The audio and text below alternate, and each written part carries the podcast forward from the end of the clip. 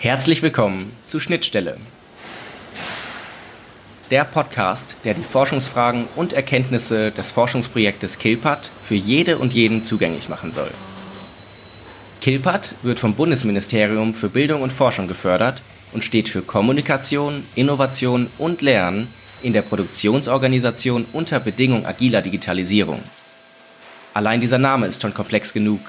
Noch schwerer zu begreifen ist, was einen Lehrstuhl wie den für Kulturtheorie und Management von der Universität Witten-Herdecke dazu bringt, ein solches Projekt zu beantragen, zu leiten und sich in dieser Form mit Produktion und Maschinenbau zu beschäftigen. Ich bin Jakob, studiere Politik, Philosophie und Ökonomik und hatte vor diesem Projekt wirklich gar keinen Schimmer von dieser Thematik. Deshalb möchte ich durch diesen Podcast gemeinsam bei Null anfangen niemanden dabei abhängen und auf diesem Wege eine Schnittstelle bilden zwischen Kilpat und Zuhörenden wie dir. Ja, schön, dass ihr eingeschaltet habt zur ersten Folge des Schnittstellen-Podcasts. Wie gerade schon gesagt, der Podcast soll eine Schnittstelle bauen zwischen dem Kilpat-Projekt und Zuhörenden wie dir.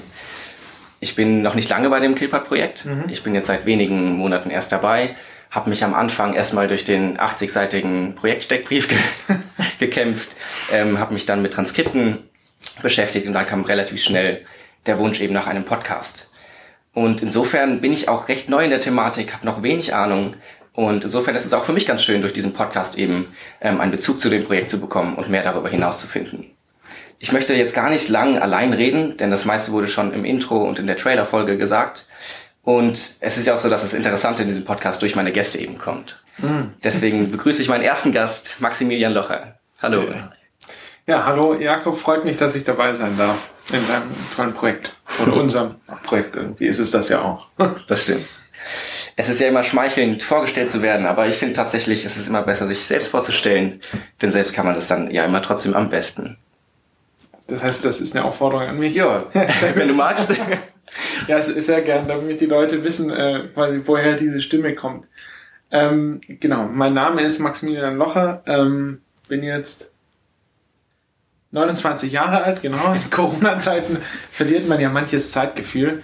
Ähm, ich habe mal Abitur gemacht, wie das Normale machen, habe eine FSJ gemacht an der Kinderklinik, habe danach Wirtschaftswissenschaften studiert, ähm, bin dort auf den Geschmack äh, gekommen einer soziologischen Theorierichtung ähm, und bin diesem Geschmack dann nach einem Dreivierteljahr bei einer diskursiven Organisationsberatung gefolgt und habe mich soziologisch stärker mit Organisationen beschäftigt im Rahmen des Masterprogramms Ethik und Organisation, was ein schönes Spannungsfeld aufmacht zwischen zwei Themen, die wenig aufeinander bezogen werden.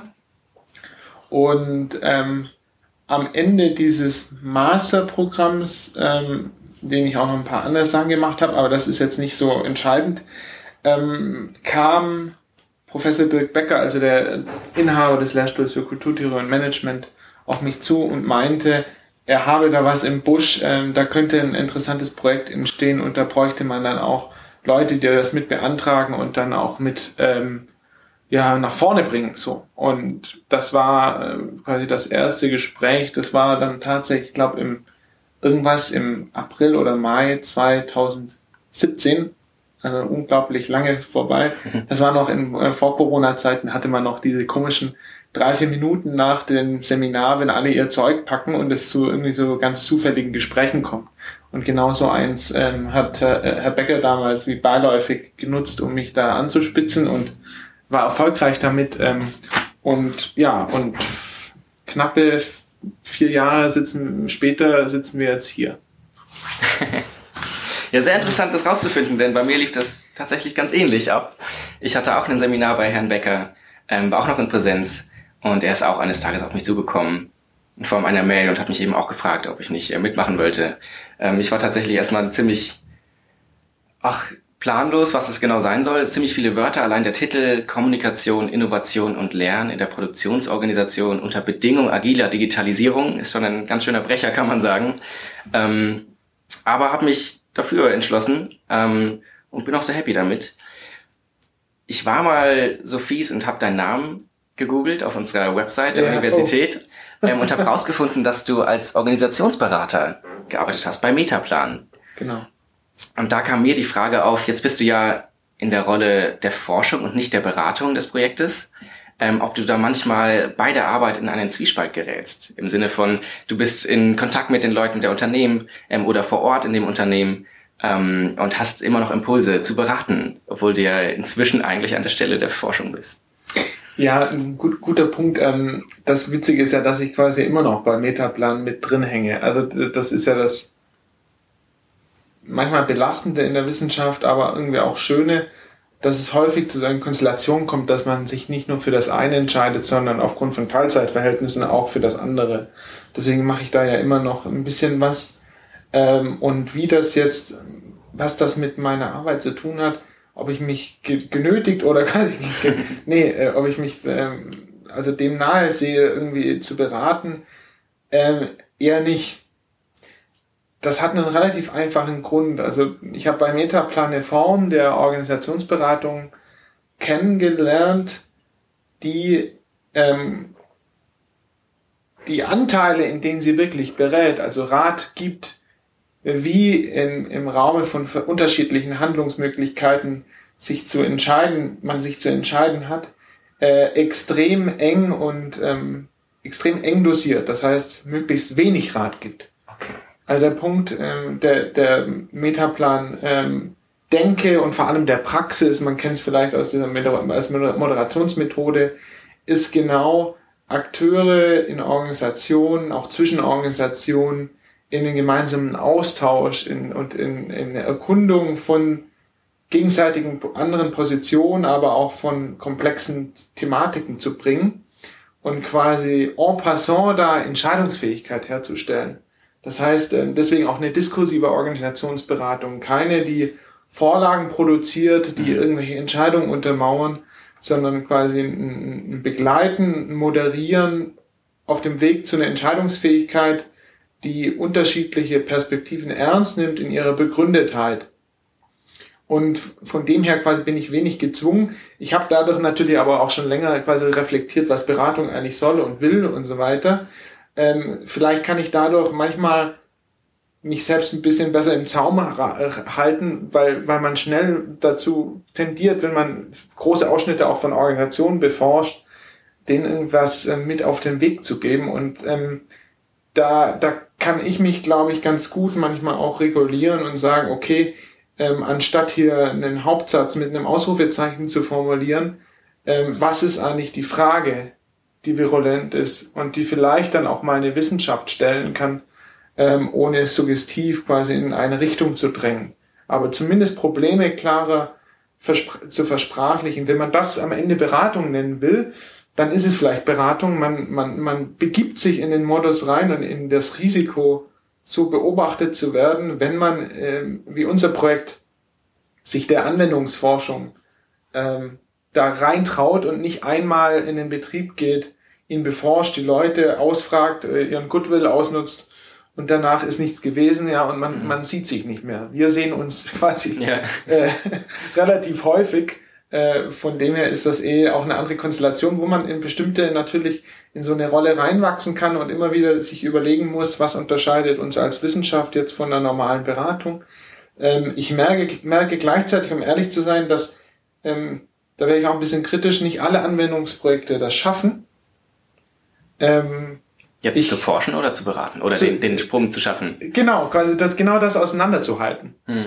Ja, also quasi, ich glaube, ähm, die Wissenschaft in Anwendungsforschungsprojekten darf nicht darin aufgehen, nur zu beraten, sondern muss immer auch einen Erkenntnisüberschuss produzieren. Weil was unterscheidet sonst diese Anwendungsforschung von normalen Beratungsprojekten? Das ist eine Frage, ich glaube, die, die, die alle Anwendungsforschungsprojekte stark ähm, in den Blick nehmen müssen. Jetzt sind wir schon eigentlich recht tief eingestiegen ins Thema. Sollen wir vielleicht noch mal ein bisschen rauszoomen, ähm, oberflächlicher anfangen? Es gibt jetzt ja mehrere Instanzen, die eine Rolle spielen bei diesem Kilpat-Projekt. Ja. Ähm, also im Intro ist schon der Name gefallen, das Bundesministerium für Bildung und Forschung. Ja. Ähm, die Universität Witten-Herdecke spielt eine Rolle, die Fernuni in Hagen. Es gibt fünf verschiedene Unternehmen in der Produktion. Ähm, von wem wurde das ganze Projekt losgetreten? Wer ist quasi der Initiator? Wer hatte die allererste Idee dafür? Oder gab es das in einer anderen Art und Weise? Ja, auch eine gute Frage. Also ähm, der, der, der Startschuss oder der, die Initiation liegt wahrscheinlich am, ich weiß gar nicht, wann das genau war, ähm, am Anfang von diesem äh, sagenumwogenen ähm, Jahr 2017, als äh, der Geschäftsführer von einem kleinen, neu aufstehenden oder sich gründenden Maschinenbauverband oder ein kleiner Verband, das kann ja hier genannt werden, Zukunftsallianz für Maschinenbau, äh, wo sich ähm, Betriebe, mittelständische Betriebe ganz wichtig, aus dem Bereich äh, industrieller Automation und Anlagenbau formiert haben und gesagt haben, okay, ähm, wir müssen Zukunftsthemen kooperativ angehen und thematisieren, weil uns als einzelne Mittelständler die, die Ressourcen dazu fehlen und der Weitblick möglicherweise die Kontakte. Ähm, und der, dieser, dieser Geschäftsführer hat das so ernst genommen und kam dann irgendwann, hatte einen Termin das, äh, bei, bei Herrn Becker und mit Herrn Becker. Und Herr Becker hat mir das nur so erklärt, ähm, dass er mit, mit ähm, Niklas Luhmanns soziale Systeme, also dem Grundwerk quasi der ähm, Systemtheorie, ähm, der soziologischen Systemtheorie bei, bei ihm aufgeschlagen war, äh, Seite 20 aufblätterte äh, mit dem Zeigefinger drauf zeigte, auf die dortige Grafik, die Systeme voneinander unterscheidet in, äh, jetzt muss ich mich selbst quasi überprüfen, in organische Systeme, technische Systeme, soziale Systeme und, ähm, und dann darauf, da, auf, mit, quasi mit dem, mit dem Finger auf die sozialen Systeme drückte und meinte, äh, wir im Anlagen- und Maschinenbau, wir verstehen technische Systeme sehr gut, organische Systeme haben wir auch unter Kontrolle. Aber wir merken gerade mit der Digitalisierung, dass wir mehr verstehen müssen, wie soziale Systeme funktionieren. Und können wir daraus nicht ein Projekt machen? Und ähm, da, da unser Lehrstuhl nicht auf der Suche immer nach neuen Forschungsprojekten ist, sondern auch unabhängig davon Problemstellungen thematisiert, erarbeitet, ähm, war, brauchte, brauchten wir, glaube ich, auch diese Anregung und diesen Bedarf aus der Praxis um uns in dieses Feld auch von Drittmittelforschung reinzubewegen, das sich quasi als aufwendiger, als ähm, komplexer herausgestellt hat, hat, hat und hatte, als sowohl Herr Becker, das darf ich glaube ich auch für ihn sagen, als auch ich das äh, erwartet und auch befürchtet hatten. Gleichzeitig merken wir jetzt aber auch, welcher Luxus das ist, diese Ausstattung, diese Umgebung ähm, zu haben, in der wir jetzt auch diesen Podcast hier hm. einfach aufzeichnen können. Ja, ja. Also das war das grundlegende Interesse. Das musste ausdifferenziert werden. Wir mussten Partner finden. Äh, wir mussten die, die von dir beschriebenen äh, 80 Seiten äh, produzieren, schreiben. Ähm, das war viel Arbeit, viel Koordinationsarbeit. Ähm, aber ich bin ganz glücklich, dass wir sie doch auch ähm, bewältigt haben. Mhm. Jetzt hast du gerade das Stichwort genannt, Drittmittelförderung. Ähm, magst du dazu noch mal etwas sagen? Das heißt, ähm, der Wunsch kam quasi von der Zukunftsallianz aus. Jetzt ist aber das Bundesministerium für Bildung und Forschung die Instanz, die das Ganze ermöglicht. Wie ist das zu verstehen? Ja, also die, die, die, die Bundespolitik oder die Bundesregierung in Deutschland, ähm, das unterstelle ich ihr jetzt mal, hat, hat ein Interesse, Teile der Forschung an ähm, Problemstellungen zu orientieren, die größer sind als die partikulären Probleme einzelner Betriebe, einzelner Menschen, einzelner äh, Gesellschaften, einzelner vielleicht auch Bundesländer. So. Ähm, die Folge davon ist, wenn man genügend Geld dafür hat, dass man genau für diese Problemstellung äh, Förderprogramme initiiert, in deren Rahmen quasi zu bestimmten Konditionen bestimmte Geldsummen zur Verfügung gestellt werden.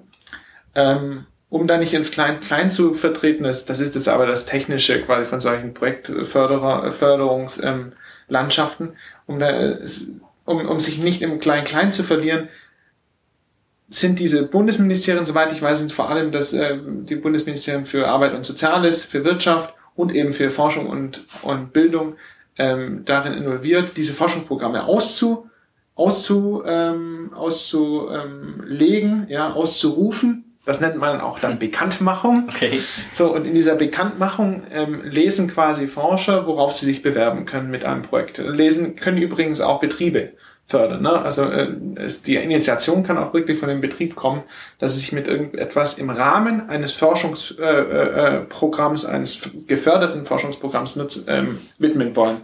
So. Und man bewirbt sich dann ähm, dieses Klein-Klein eben, welches Projekt passt jetzt wie gut zu dieser Förderlinie, zu mhm. dieser Bekanntmachung.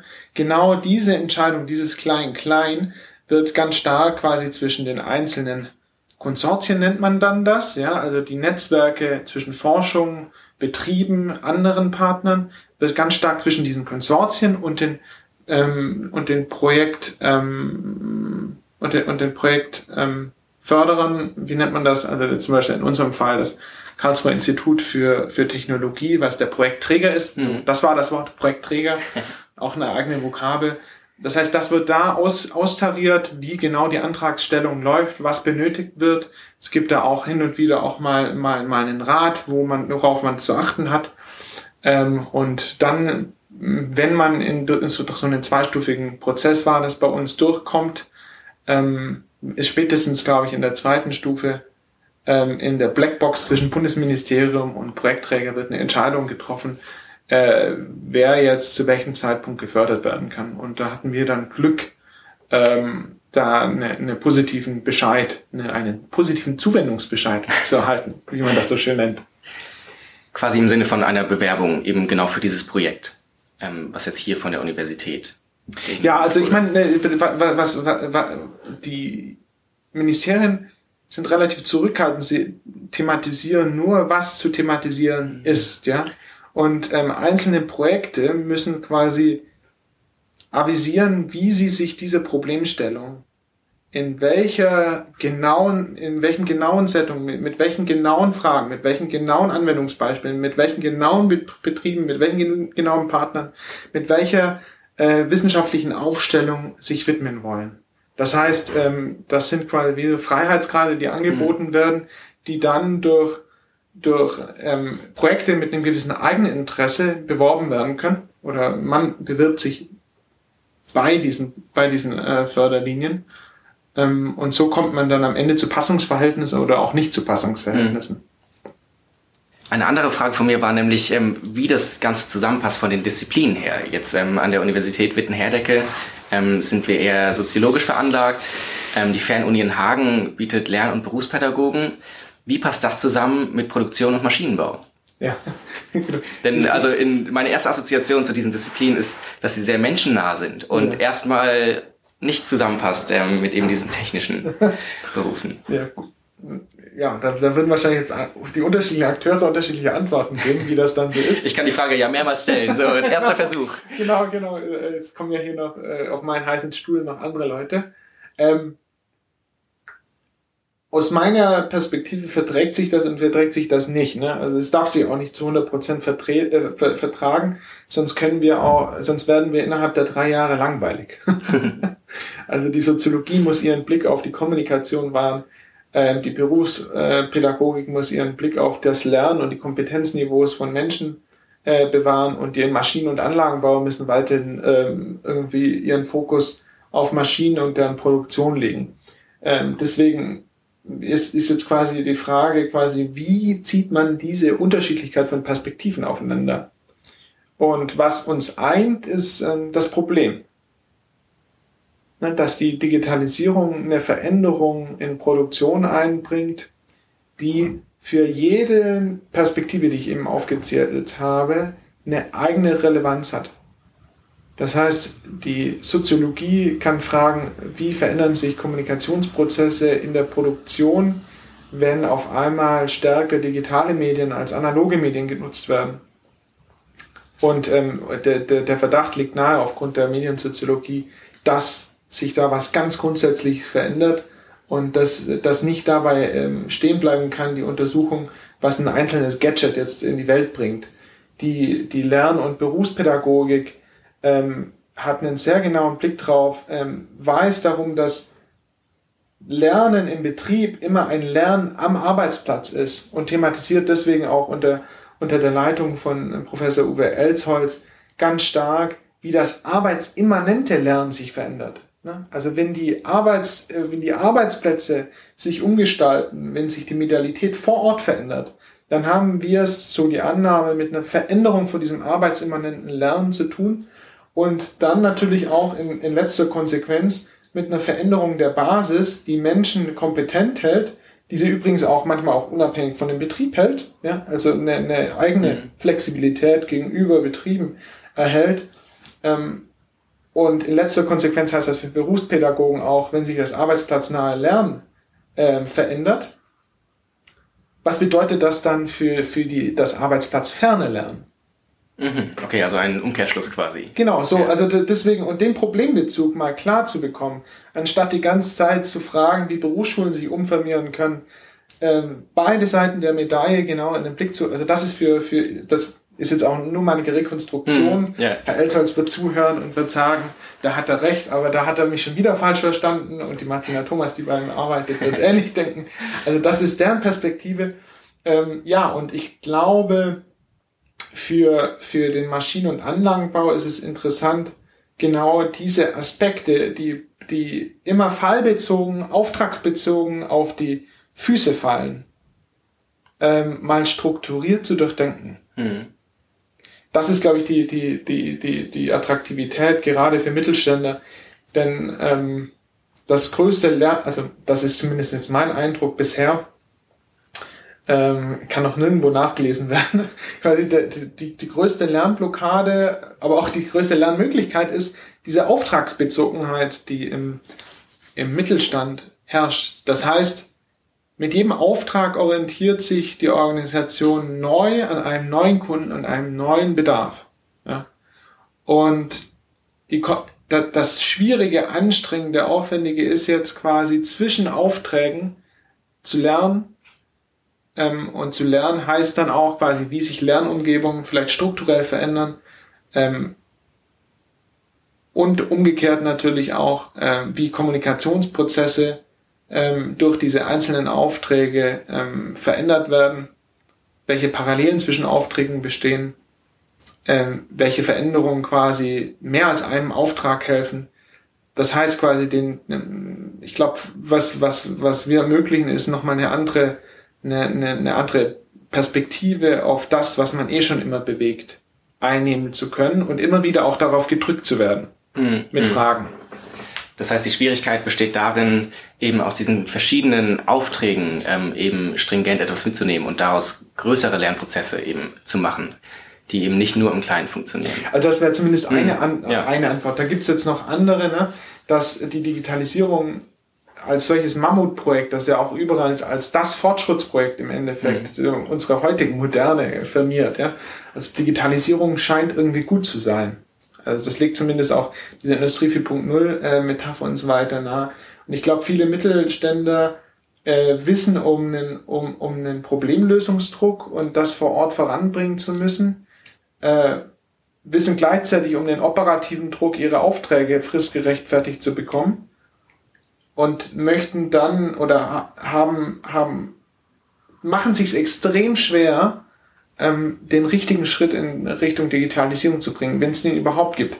Das ist für uns was unglaublich Reizendes. Also, weil im Mittelstand so einfache äh, Fehler, wie, wie sie in Großunternehmen begangen werden, schwer denkbar sind. Also quasi mhm. per Ordre de Mufti quasi auch mal zu riskieren, dass äh, viele Leute abspringen weil eine bestimmte Software-Einführung nicht klappt oder die Software eine ganz anderen Funktion hat, als, als sie eigentlich vor Ort bestimmt werden müsste. Ja? Also löst Probleme, die vor Ort vom, beim Anwender keine Probleme sind. Ähm, das sind häufige Probleme in größeren Konzernen und dann wird konzernmäßig eben darüber ähm, schwadroniert, wenn man teilweise solchen CDOs, Chief Digital Officers zuhört, denkt man sich immer, ne, irgendwie es sei alles nur eine Frage des Mindsets. Ähm, diese Vorannahmen sind im Mittelstand nicht vorhanden, ja, weil mittelständische Geschäftsführungen äh, ganz genau wissen, wie stark sie angewiesen sind auf das Mittun ihrer Leute, das äh, nicht nur eine Abhängigkeit, eine negative Abhängigkeit beschreibt, sondern gleichzeitig ihre positive, ähm, ihre, ihre positive Gelingensbedingung, ja, also ihr Erfolg kommt aus der Abhängigkeit ähm, und aus der ganz ähm, spezifischen Investition der Mitarbeiter in ihren Betrieb, in ihre Technologie. Und deswegen tun sich diese Mittelständler, die diese Fragen der Digitalisierung und diese Projekte tun sich da extrem schwer, nehmen das extrem ernst. Und das ist auf jeden Fall erstmal ein guter Zugang für äh, gemeinsam mit Forschung zu kooperieren, ja? Mhm. weil man Fragen hat, die wichtig sind, ähm, die, zu, die es zu diskutieren gilt. Ja, ja. Du hattest vorhin über die Problemstellung geredet. Jetzt mal bleiben wir mal bei der Soziologie, dass eben durch die Digitalisierung viele Arbeitsprozesse sich eben auch verändern. Kann man da wirklich von einem Problem reden? Denn was mir in den Kopf kommt bei Digitalisierung ist, ist, dass es eigentlich ein Selbstläufer ist, ja. der ohnehin schon irgendwie die Wurzeln schlägt in allen ja. möglichen Enden und Kanten. Ja. Ähm, wie ist das als Problemstellung zu verstehen für das Forschungsprojekt? Oder was ist, gibt es ein Ziel, worauf man hinarbeitet? Was gibt es schon eine Vermutung, ähm, worauf man hinarbeitet? Oder fängt man mit der Problemstellung an und sucht nach Möglichkeiten, damit umzugehen? Ja, das, die Frage kann jetzt quasi klein und groß sein. Wenn man mhm. mehr Zeit hat, könnte, könnte sie in so einer Large Version äh, erklärt werden, aber die finden wir vielleicht auch noch, äh, weil wir uns ja vielleicht auch ein zweites Mal sehen, je nachdem, ob du mich wieder auserwählst, ob ich was Interessantes beizutragen habe. Das gehört da ja auch dazu. Ähm, Problemstellung ist jetzt, ähm, wir haben auch gemerkt, dass viele im Digitalisierungsumfeld, äh, denen das nicht gefällt, wenn man das Wort Problem nennt. Ähm, es bleibt aber dabei. Also diese Übertragung quasi von der Nutzung von Digitalisierung in Gesellschaft durch einzelne Gesellschaftsmitglieder oder ähm, Teilnehmer auf Betriebe hinken. Ja, also sie hingen in, in einem Punkt, dass ähm, in Organisationen über den Einsatz von Technik, von neuen Medien, von neuen Prozessen ähm, entschieden wird. Ob das implizit oder explizit passiert, ist eine andere Frage, aber es sind Fragen von Entscheidungen. Ja, man, man, man beginnt nicht morgen quasi mit, also wie, wie, wie ich vielleicht irgendwie nach Corona mir überlegen könnte, okay, ähm, da gibt's die neue Fitness-App, ähm, dann beginne ich morgen damit in der Hoffnung, zwei, drei Kilo wieder zu verlieren. Ähm, nee, ähm, in, eine Übertragung in, in, in eine Organisation, ich überlege mir morgen quasi ein neues ERP-System äh, einzuführen, weil das viel praktischer ist, weil ich, ich für die gleiche Buchung viel weniger Zeit brauche. Das ist äh, wäre wär nicht naheliegend. Das ist ein bisschen eine amerikanische, pragmatische Erklärung. Ähm, soll aber verdeutlichen quasi, wir haben es mit Entscheidungen zu tun. Ähm, und diese Entscheidung über Digitalisierung haben natürlich immer auch eine Lösungs, äh, äh, einen Anreiz, ja, der ihnen hilft, quasi positiv was zu entscheiden. Warum würde man es sonst digitalisieren? Ja? Es gibt immer ein Leistungsversprechen. Ähm, gleichzeitig ist aber jede Entscheidung hat ihre Ecken und Kanten, ja, und jedes Eingeführte hat seine Ecken und, äh, und, und Kanten. Und allein schon, weil sich Unternehmen ähm, nicht leicht machen bei diesen Einführungen, ähm, ist dann der Schritt einfach zu sagen, ne, dass, dass diese Problemstellung keine Problemstellung der Wissenschaft ist, sondern wir es als Wissenschaft ernst nehmen, dass die Digitalisierung vor Ort neben ihren Lösungsdimensionen auch als Problem beschrieben wird. Das wollen wir ernst nehmen, ähm, weil nur darüber kann dann Wissenschaft wieder, wiederum auch hilfreich sein. Und wichtig ist dann auch, ähm, bei diesem, aber darauf kommen, kommen wir vielleicht auch noch an anderer Stelle, ähm, nicht nur auf das zu hören, was, was explizit geäußert wird an Problemen, sondern auch durch kluge Erhebungsmethoden darüber hinauszugehen und zu schauen, ne, was, was wird da vielleicht auch latent, das heißt für die Kommunikation nicht verfügbar, ausgehandelt. Ne? Was stört wirklich an, an, an einer neuen Technik oder ähnliche Fragen. Ja, was man zusammenfassend sagen kann, ist, dass die Digitalisierung auf jeden Fall ein Thema ist, was es wert ist, unter die Lupe genommen zu werden. genau. Das so oder so. Das ist die Prämisse. Ähm, ja. Jetzt hatte ich das Thema vorhin eingeleitet ähm, und bin darauf eingegangen, wie die Disziplinen der forschenden Seite von uns ähm, mit dem Maschinenbau oder mit der Produktion zusammenpassen. Ähm, mir ist so ein kleiner Vergleich aufgefallen und den möchte ich äußern und du kannst sagen, ob das zutreffend ist oder nicht. Ist es ein Vorteil oder gut so, dass die wissenschaftlichen Mitarbeiter und die Forschenden, die Soziologen, die Lern- und Berufspädagogen quasi auch eine professionelle Distanz zu dem Forschungsobjekt waren, im Sinne von, und jetzt kommt der Vergleich zu einem Therapeuten, der ja auch nie in einem sozialen ähm, irgendwie Verhältnis zu seinen ähm, Klienten sein sollte, damit er eben gut mit diesen operieren kann und diese gut erforschen kann, wenn ich das so sagen darf. Also ist es ein Vorteil dadurch, dass wir diese Distanz dazu haben, ähm, oder ist das eventuell sogar ein Hindernis? Ähm, ja, das ist eine gute Frage. Ähm, ich meine, unabhängig davon, dass wir niemanden therapieren wollen, wenn wir unsere, über unsere Ziele hinausschießen. Ähm, das, ja, genau. So, da, dabei will ich es jetzt auch erstmal belassen bei, zum Therapiebezug. Ähm, also, gerade wenn man jetzt dem, dem, dem Doktorvater, auch von, von, von Dirk Becker folgt, Niklas Luhmann, ist ähm, genau das die Möglichkeit äh, für, für soziologische Forschung. Also Distanz zu einem Gegenstand in einen Erkenntnisgewinn über den Gegenstand umzuwandeln. Also eine Transformation quasi von, von Distanz in radikale Nähe im Endeffekt. Das sagt sich jetzt vielleicht in einem Satz, ähm, das ist aber wohl das Anspruchsvollste. Diese Distanz ist nicht nur eine räumlich-zeitliche, soziale, sondern auch immer eine sachliche, ne, eine gewisse Fremdheit gegenüber dem, dem, dem, dem, dem ähm, Gegenstand.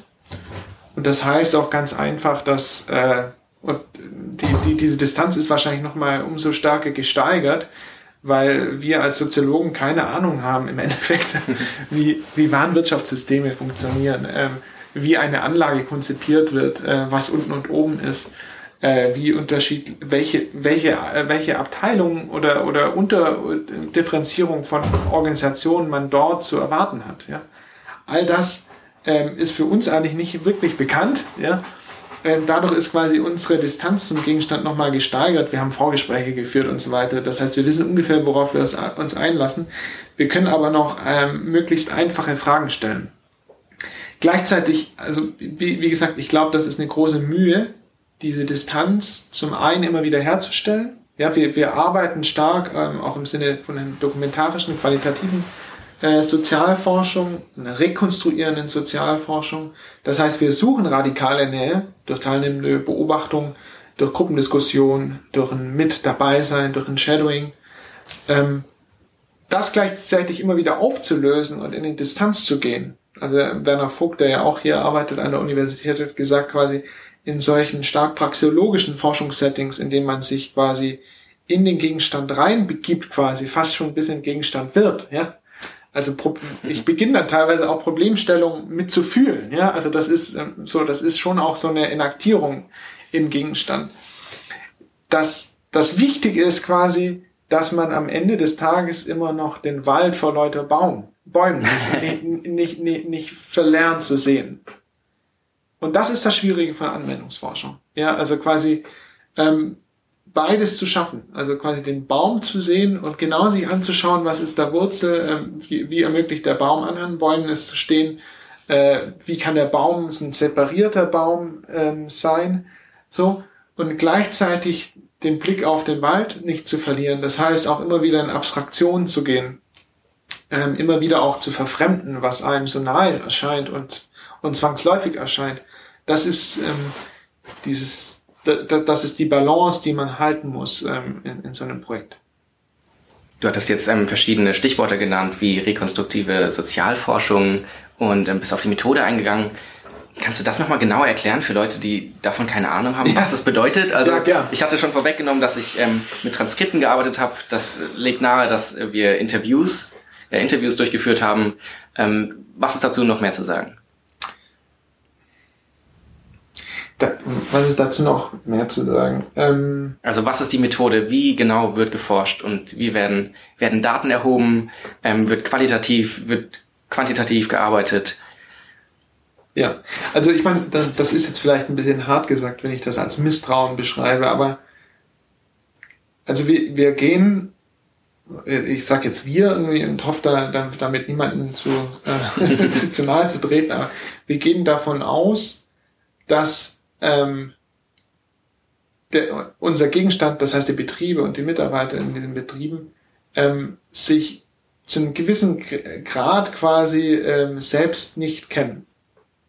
Also jede Selbstbeschreibung ähm, von, von, von sozialen Systemen von einzelnen Individuen, aber auch von Organisationen sind hochgradig selektiv. Hm, du meinst, sich nicht untereinander zu kennen, sondern sich selbst nicht sich zu selbst kennen. Nicht okay. zu kennen. So. Und das, das, das Problem ist quasi, dass, dass Forschungsansätze, die zum Beispiel rein quantitativer Natur bleiben oder auch teilweise qualitativer Natur, wenn sie quasi nur noch in, in extrem strukturierten ähm, Leitfäden operiert, ähm, überschätzt, welches explizierte Wissen, das heißt, welches versprachlichte Wissen der Gegenstand über sich selbst hat.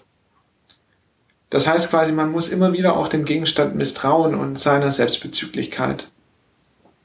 Ähm, wo wäre sonst der Erkenntnisgewinn? Hm. Na, dann würden wir nur aggregieren, was der Gegenstand schon über sich selbst weiß. Das wäre dann der, der Mehrwert von Forschung. Und wahrscheinlich würden wir dem Gegenstand dann teilweise irgendwie da, dabei helfen, sich noch besser schlecht zu verstehen. Das heißt, äh, für, für uns ist entscheidend, dass es sowohl implizites Wissen gibt äh, da draußen, als auch ein explizit, explizites Wissen. Das heißt, ein versprachlichtes Wissen und ein sich der Versprachlichung entziehendes Wissen. Und dieses, Versprach, dieses nicht versprachlichte Wissen, das ist extrem entscheidend. Das zeigt die ganze Medienwissenschaft, ist extrem entscheidend, wenn es um Medien geht. Das heißt, wie ich mit einem Computer umgehe, wie mit einem, mit einem, mit einem Handy, wie ich wann welche Formulierung nutze, ja, jetzt auch mhm. in unserem sprachlichen Austausch. Ähm, all das sind Fra wie, wie, wie, wie mein Finger sich auf einem, auf einem Tablet bewegt oder auf, einer Maschi auf einem Maschinenbedienungsfeld. Äh, all das sind, sind, sind implizite Bewegungen, ähm, die häufig von den Anwendern kaum reflektiert werden. Deswegen ist es für uns als Forschung entscheidend, dass wir unsere unsere Erkenntnisprozesse nicht nur auf diesen expliziten Hälften, diesen versprachlichten Hälften oder versprachlichbaren Hälften von sozialer Praxis basieren, sondern wir gleichzeitig vor Ort sind, teilnehmend beobachten, immer wieder auch die Leute mal bitten, wobei die das witzigerweise irgendwie fast schon immer selbst tun. Manchmal muss man nur noch sagen, ja, Sie können übrigens Ihren Laptop auch gern mitnehmen in, äh, in, unser, in unser kleines Gespräch und dann zeigen Sie uns das. Mhm. So, ähm, das heißt, das ist ganz wichtig. Wir müssen dorthin, wo die soziale Praxis dieser, dieser Menschen passiert, auch der Maschinen. Ja? Wie kann man über Produktion reden, wenn man nicht über teilweise den Gestank, den Geruch, über die Geräusche, die man ja vorher schönerweise gehört hat ähm, im, im Intro, wenn man über, über Blicke nach links und rechts, die teilweise auch unbewusst sind und so weiter, sprechen kann und genau das auch zum Forschungsgegenstand machen kann. Übrigens, das ist auch meine Erfahrung, erst wenn man auf diese Ebene kommt ähm, und das einfließen lässt in einen gleichzeitig sehr achtsamen, also auch eine, eine Praxis respektierenden äh, Erkenntnisprozess, erst dann sind die Erkenntnisse, die man produziert, für den Gegenstand wirklich spannend. Hm. Ne, weil, weil, weil sich auf einmal dann so, so, so Situationen ergeben, wo, wo, wo, wo dann irgendwelche, das egal ob das ein Werker ist oder ein äh, Geschäftsführer, sich auf einmal irgendwie komisch verstanden fühlen oder irgendwie so oder einen Blick gewinnen auf das, äh, was sie eigentlich tun, der fremd ist und wo sie so denken, so habe ich noch nicht drüber nachgedacht. Mhm. Ne? Und auf einmal wird was Produktives frei und man merkt, dass man im Spiel ist. Ne? Das klingt tatsächlich sehr herausfordernd, eben dann auch noch die Distanz zu wahren, wenn man vor Ort ist ja. und eben diese Einzelheiten eben auch ähm, wahrnimmt. Teilnehmende Beobachtungen, dazu klingt ist sehr essentiell, dass man vor Ort ist. Ist das im Moment noch möglich durch Corona? Ja, gut. Oder ist dieser Arbeitsschritt schon abgeschlossen? Wie ist ja. da im Moment der Stand? Jein, jein. Also ein ganz bestimmtes Jein. Wir hatten irgendwie, äh, wir hatten am Anfang so einen Aktivitätendrang. Also wir wollten raus in die Betriebe sehen und, und reingehen. Äh, das heißt, wir waren im November, das nennen wir irgendwie bei uns so ein bisschen Groberhebung äh, vor Ort. Wir orientieren uns ganz stark im Projekt an einzelnen Digitalisierungsvorhaben in den einzelnen Produktionen. Das heißt, jeder Betrieb, der, der teilnimmt, hat eigene Vorhaben in der eigenen Produktion, wo sie sagen, genau dort sollte Digitalisierung bei uns einen Fortschritt machen oder bedeuten. Ähm, das heißt, wir haben dort damals in dieser Grupperhebung im November letzten Jahres geschaut, was ist oben und unten in diesen Projekten, äh, wer ist wie involviert um dann quasi in der feineren Erhebung, die jeweils eine Woche lang war, also recht, recht umfangreich, äh, genau dort nochmal hinzuschauen, äh, tiefer reinzugehen in Gesprächen, aber eben auch in teilnehmender Beobachtung. Und das kann heißen, bei, bei einer Sachbearbeiterin in dem Auftragsmanagement mal daneben zu sitzen, wenn sie ähm, Aufträge abarbeitet und immer wieder sich auch die Leute laut sprechen zu lassen. Das war, das war so ein zusätzlich einfach nicht, nicht, dass wir fragen oder danach reflektieren, sondern auch einfach die Leute laut sprechen zu lassen, was sie eigentlich tun. Ähm, das kann aber auch bedeuten, dass man mit einem Werker an der Maschine steht. Ne? Das heißt also, ne, wo, wo Holzlatten aus einer Maschine kommen und der Werker irgendwie mit einem Blick erfasst, äh, wo es eine Unebenheit gibt. Ne? Ähm, das heißt, in dieser Anwendungssituation mit dabei zu sein. Und das haben wir noch geschafft in der Fallenerhebung im Glück Februar. Gehabt. Genau, Februar. Äh, tatsächlich irgendwie, wir kamen, äh, ich glaube, am 4., 5. März aus der letzten Erhebung raus. Da zeigte sich das langsam schon. Ähm, äh, waren, waren dann irgendwie auch ganz stolz. Man musste der, der, dieser deprimierenden Zeit ja irgendwie auch was ab, Positives abgewinnen. Wir haben äh, so ganz stolz, äh, hatten wir den Eindruck, wir sind noch das letzte Forschungsprojekt, das noch in der Produktion war. äh, inzwischen waren wir Anfang Juli nochmal woanders äh, bei, bei unserem Partner Robotics in der Montage. Das ging mit Abstand ähm, auch gut äh, Erkenntnis ist ähnlich. Die, die Leute vor Ort haben immer gearbeitet. Ne? Viele reden mhm. über Krankenschwestern und so weiter, was wichtig ist. Aber gleichzeitig muss auch anerkannt werden, dass ähm, der, diese ganze äh, ratternde Maschine da draußen, die unsere, unser materielles Überleben sichert, ähm, quasi auch nie wirklich stillgestanden hat. Ja. Sehr interessant alles. Mir fallen wirklich viele Fragen dazu ein. Jetzt reden wir schon eine Weile miteinander und ich habe noch eine Frage übrig. Ähm, ja für den Schluss quasi, die ich unbedingt noch klären wollte mit dir. Warum ein Podcast? Warum für dieses Forschungsprojekt machen wir einen Podcast? Naja, wenn Michelle Obama mit Podcast startet, muss Klimat das auch tun. Sehr logische Schlussfolgerung. Nein, bevor, be, bevor das jetzt der End, Endpunkt ist, äh, unabhängig davon, dass dieser erste Podcast zwischen ihr und äh, ihrem Mann allein schon äh, beziehungspsychologisch extrem spannend ist, äh, um zu schauen, was sind da Beziehungsdynamiken. Aber jetzt mal Spaß beiseite. Nee, wir, wir waren an dem Punkt, ich meine, du warst dabei, ne? Also du warst, du, eigentlich müsstest du die Frage. Ja, ich habe die Frage gestellt und weiß eigentlich schon einige Antworten nee, darauf. aber wir, wir waren ja so im Endeffekt, du kamst dazu, wir, wir haben äh, uns glücklicherweise mit dem Projektträger darauf einigen können, dass wir drei Hilfskräfte brauchen. Ähm, so, und als du kamst, hatten wir erste Aufgaben, aber gleichzeitig haben wir auch die Frage formuliert, was könnte vielleicht Sinn machen. Es gab eine Idee, ob man Erkenntnisgewinne im Projekt quasi schon früher zurückpräsentiert und zugänglich macht, als das im klassischen Publikationsbetrieb quasi möglich wäre, ja, dass wir lange Aufsätze produzieren, die in, in, nach dem zweiten Jahr mal so langsam erscheinen. Und unsere, Aussage, äh, unsere Ansage oder Aussage war ganz klar nein. Ja? Also mhm. das ist irgendwie fühlt sich stark nach 90ern oder Nullerjahren an, vielleicht sogar die 10er Jahre, wenn ich überlege, irgendwie der Podcast-Trend ist gar nicht so alt. Also in seiner, in seiner Vehemenz und durchschlagenden mhm. Kraft. Und deswegen haben wir gesagt, wir wollen möglichst früh quasi uns öffnen, ähm, um gleichzeitig von den Fragen von außen zu profitieren, aber um gleichzeitig auch quasi auch ein Stück weit unsere Projektpartnerstärke, Erkenntnisgewinn mitzunehmen. Ne? Wir hoffen auch darauf, dass unsere Betriebe das vielleicht auch mal intern weiterleiten äh, und sie nicht, nicht, nicht die Befürchtung haben, dass sie die einzelnen eigenen Mitarbeiter da versauen. Wie das weitergeleitet wird, ist nicht unsere Entscheidung. Ne? Das ist eine organisationale Entscheidung, so oder so. Ähm, das heißt, das ist wichtig, aber gleichzeitig auch für all jene da draußen, die ähm, normal keinen Zugang hätten zu uns, ja, die nicht bei unseren Projektwerkkurs mit dabei sind, die nicht ähm, einschlägige ähm, Bücher, Publikationen, Zeitschriften lesen, die aber gern Podcasts hören.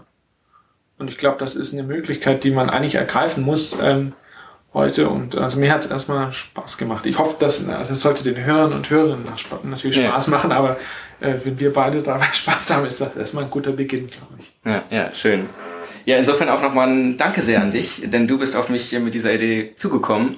Erstmal war ich ein bisschen das überfallen davon. Ja, genau. ähm, aber bin immer mehr und mehr begeistert davon, von der Idee. Einfach um diese Zugangsbarrieren eben zu senken, was jetzt ähm, wissenschaftliche Projekte angeht.